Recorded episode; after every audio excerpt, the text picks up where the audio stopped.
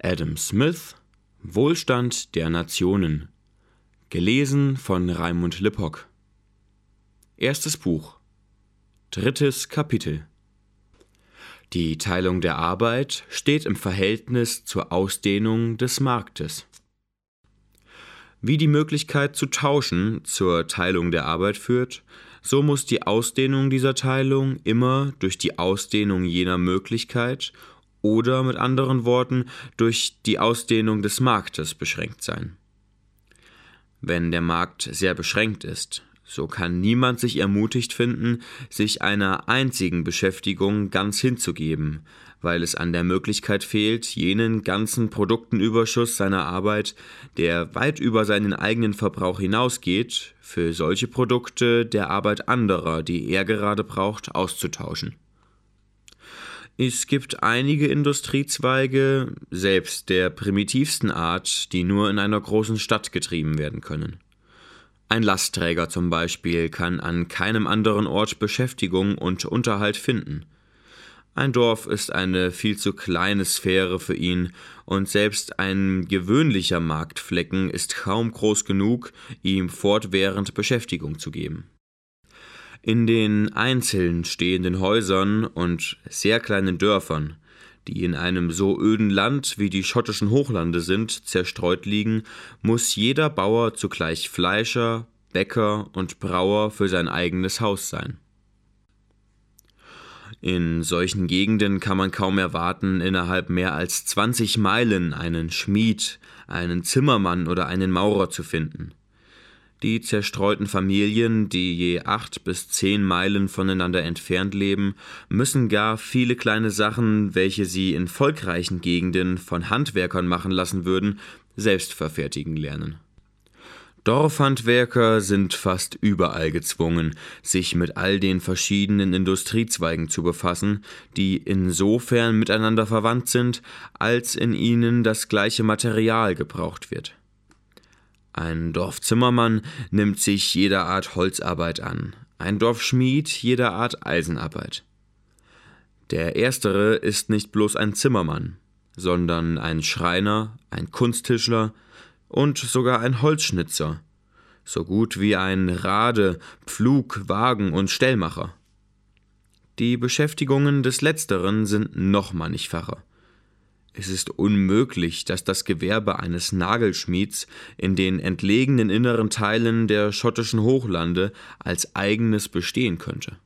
Ein solcher Handwerker würde bei 1000 Nägeln täglich und 300 Arbeitstagen im Jahr jährlich dreimal 100.000 Nägel machen.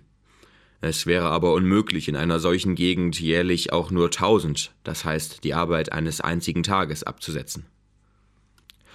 Da durch den Wassertransport für jede Art von Industrie ein ausgedehnterer Markt eröffnet wird, als ihn der Landtransport alleine gewähren kann, so sind es die Meeresküste und die Ufer schiffbarer Flüsse, wo die Industrie jeder Art sich zu teilen und zu vervollkommnen beginnt. Auf die inneren Teile des Landes dehnt sich die Vervollkommnung oft erst lange Zeit nachher aus. Ein Lastwagen, von zwei Menschen begleitet und mit etwa acht Pferden bespannt, bringt zwischen London und Edinburgh in etwa sechs Wochen Güter von ungefähr vier Tonnen Gewicht hin und zurück. In etwa derselben Zeit führt ein Schiff mit sechs oder acht Mann, welches zwischen den Häfen von London und Leith segelt, oft Güter von 200 Tonnen an Gewicht hin und zurück. Somit können sechs bis acht Mann auf dem Wasser in derselben Zeit eine ebenso große Menge von Gütern zwischen London und Edinburgh hin und her fahren als 50 von 100 Menschen begleitete Lastwagen.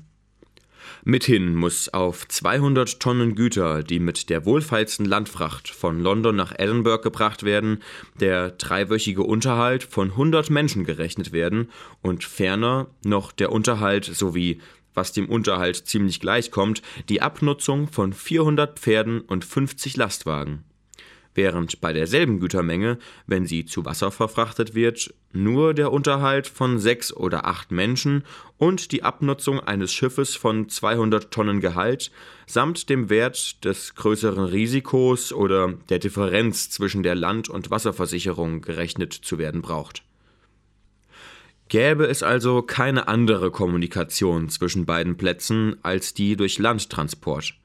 So würden sie, da keine anderen Güter von einem zum anderen gebracht werden könnten, als solche, deren Preis im Verhältnis zu ihrem Gewicht sehr hoch wäre, nur einen kleinen Teil jenes Verkehrs unterhalten können, der jetzt zwischen ihnen stattfindet, und nur wenig die Industrie aufmuntern, die sie jetzt untereinander befördern.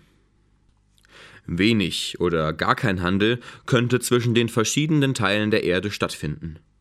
Welche Waren könnten die Kosten einer Landfracht zwischen London und Kalkutta tragen?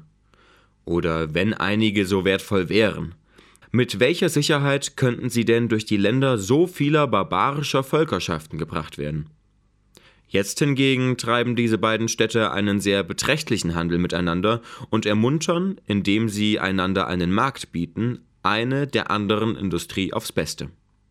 Bei solchen Vorteilen des Wassertransports mussten natürlich die Fortschritte der Kunst und Industrie da geschehen, wo diese günstige Gelegenheit die ganze Welt zu einem Markt für jegliche Art Arbeit öffnet, und sie konnten sich immer nur viel später bis in die inneren Teile des Landes ausdehnen. Die inneren Teile des Landes haben lange Zeit hindurch keinen anderen Markt für den größten Teil ihrer Güter als die Landschaft, die sie umgibt und welche sie von der Seeküste und großen schiffbaren Flüssen trennt. Die Ausdehnung ihres Marktes muss daher für lange Zeit sich nach dem Reichtum und der Volksdichte jener Landschaft richten, und ihr Fortschritt wird dadurch immer hinter dem Fortschritt jener Landschaft zurückbleiben. In unseren nordamerikanischen Kolonien sind die Pflanzungen beständig der Seeküste oder den Ufern schiffbarer Flüsse gefolgt und haben sich kaum irgendwo beträchtlich von beiden entfernt. Die Nationen, welche nach den glaubwürdigsten Geschichtsnachrichten zuerst zivilisiert gewesen zu sein scheinen, waren diejenigen, die rund um die Küste des mittelländischen Meeres her wohnten da dieses Meer, weitaus der größte bekannte Busen der Welt, weder Ebbe und Flut noch andere Wellen hat als die vom Wind verursachten, so war es durch die Glätte seiner Oberfläche, die Menge seiner Inseln und die Nähe seiner Ufer für die Schifffahrt in der Zeit ihrer Kindheit außerordentlich günstig, als die Menschen bei dem Mangel des Kompasses sich fürchteten, die Küste aus dem Gesicht zu verlieren und bei der Unvollkommenheit der Schiffsbaukunst sich den stürmischen Wogen des Ozeans zu überlassen. Über die Säulen des Herkules hinauszugehen, das heißt durch die Meerenge von Gibraltar hinauszusegeln, wurde in der alten Welt lange für die wunderbarste und gefährlichste Schiffunternehmung gehalten. Spät erst versuchten es die Phönizier und Karthager, die geschicktesten Seefahrer und Schiffbauer jener alter Zeiten, und sie waren lange die einzigen Völker, die es wagten.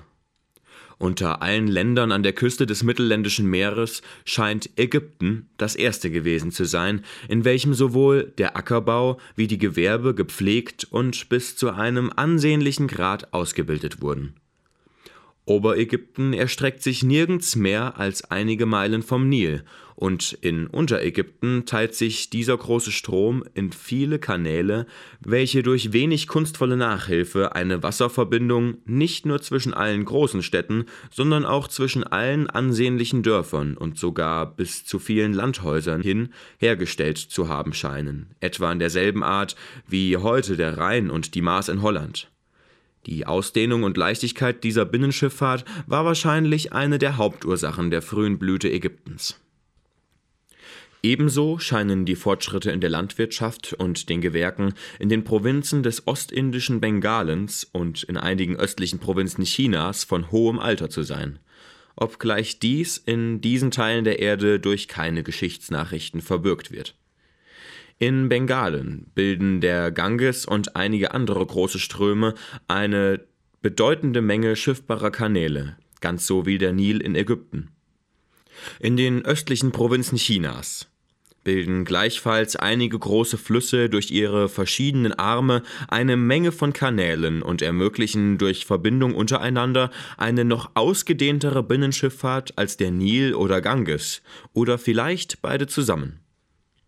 Es ist bemerkenswert, dass weder die alten Ägypter noch die Inder noch auch die Chinesen den auswärtigen Handel ermunterten, vielmehr alle ihren großen Reichtum dieser Binnenschifffahrt zu verdanken scheinen. Alle inneren Teile Afrikas und jener ganze Teil Asiens, der weit nördlich vom Schwarzen und Kaspischen Meer liegt, das alte Skythien, die moderne Tartarei und Sibirien scheinen zu allen Zeiten in demselben barbarischen und unzivilisierten Zustand gewesen zu sein, in welchem wir sie gegenwärtig antreffen. Das Meer der Tartarei ist das Eismeer, das keine Schifffahrt zulässt, und obgleich einige der größten Ströme der Welt durch dieses Land fließen, sind sie doch zu weit voneinander entfernt, um Handel und Verkehr über den größten Teil derselben herzustellen. In Afrika gibt es keinen so großen Meerbusen wie das Baltische und Adriatische Meer in Europa, das Mittelländische und Schwarze Meer in Europa und Asien, den arabischen, persischen, indischen, bengalischen und siamesischen Meerbusen in Asien, um den Seehandel in die inneren Teile dieses großen Kontinents zu führen.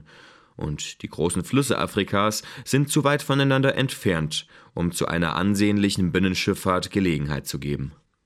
Überdies kann der Handel, den eine Nation auf einem Fluss betreibt, der sich nicht durch eine große Menge von Armen oder Kanälen sondert, und der, ehe er die See erreicht, durch ein anderes Gebiet fließt, niemals beträchtlich sein, weil es stets diejenigen Nationen, die das andere Gebiet besitzen, in ihrer Macht haben, den Verkehr zwischen dem Oberland und der See zu hindern.